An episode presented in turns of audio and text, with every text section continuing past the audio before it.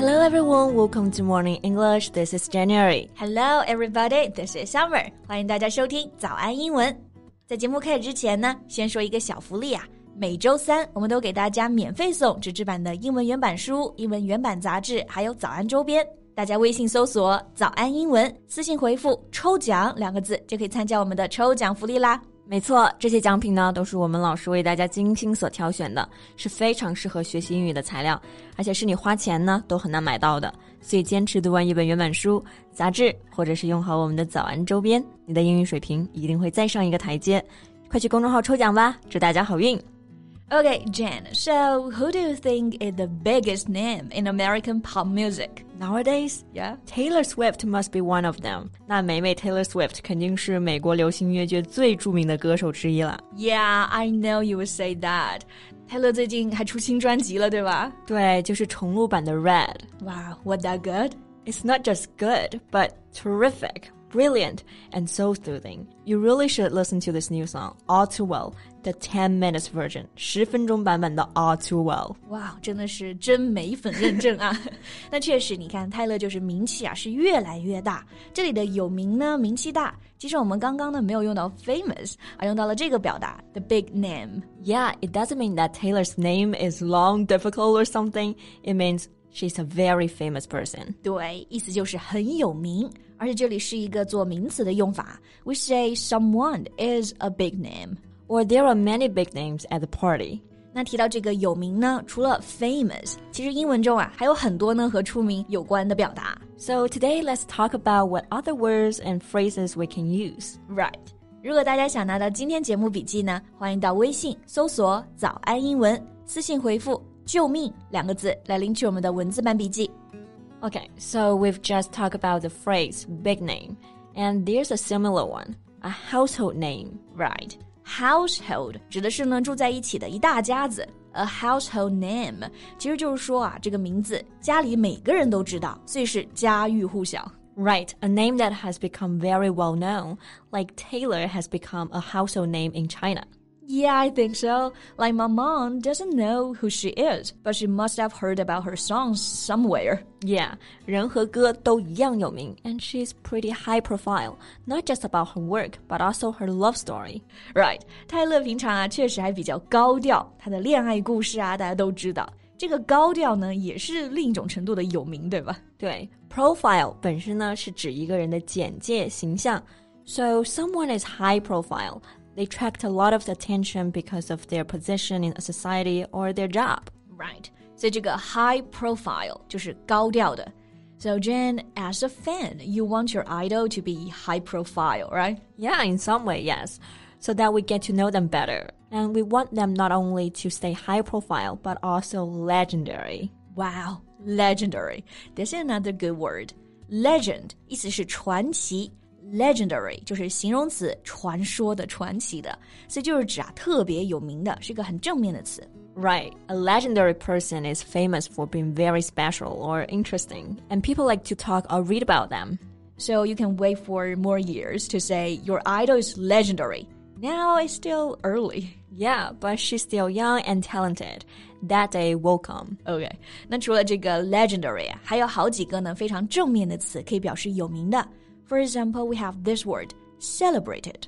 Celebrated 就是在 celebrate 这个单词后面加一个 d，是吗？对，celebrate 就是动词，表示庆祝、祝贺，重音不变啊。Celebrated 被很多人祝贺的，所以就是说呢，非常有名，being very well known, admired and talked about by a lot of people, especially because of some special success or achievement. Being famous for something good. Right. 那比如最近呢，就有一个视频非常的火，九十四岁的叶叔华院士鼓励大家争取性别平等。那这位院士呢，就是天文学界最有名的人物之一。那就可以说，She's one of the most celebrated figures in astronomy. Yeah, I know her. She has made tremendous achievement for the development of astronomy in China. So she's no doubt a celebrated figure. 那像这样做出了杰出贡献的科学家、领袖、运动员，经常都会用到这样正面的词汇来描述他们。那除了用 celebrated、legendary，还有一个词呢，也非常的常见，就是 renowned。Right， It means famous and respected. 除了是很有名的，而且还是 respected，受人尊敬的，like a renowned leader, a renowned writer. And be careful with the spelling of the word renowned. R E N O W N E D, renowned. 这个词还有个很常见的搭配啊，be renowned for，因为什么什么而着名而闻名，the same as be famous for。 So Taylor is renowned for her talent and her beauty. Yeah, you are renowned for your admiration of Taylor. Right, right. 还有一个同义词啊，也是有名而且是受人尊敬的意思。The word is eminent. Eminent, right? It's often used to describe a doctor, a lawyer, a scientist, and so on. 嗯哼，而且这个 eminent 描述人的时候啊，这个人通常是非常成功的，being famous for being extremely successful in his or her profession and is admired and respected for this. So, do you want to be an eminent teacher? Mm, I think it's a good thing to be eminent, but the thing that makes me eminent is not that important. 对，成功出名就行，至于出名的原因就不重要了。 Right. 不过那也不行，万一变成了臭名昭着呢？有道理啊。那你像我们刚刚说这些词啊，都是一些出名的好词，legendary、celebrated、renowned、eminent。但是呢，也有几个词啊，表示出名的时候，就是像 Jane 刚刚说的是臭名昭着，是贬义的出名。So Jane, what word can you think of? The word is notorious. Right, notorious. It means being famous because of something bad they have done. 对，因为做了坏事而出名，就是名声狼藉、臭名昭着的意思。嗯，比如一个恶名远扬的罪犯，we can say a notorious criminal。 Yeah, a notorious policy, a notorious racist, a notorious drug place. Right, and we can also say be notorious for.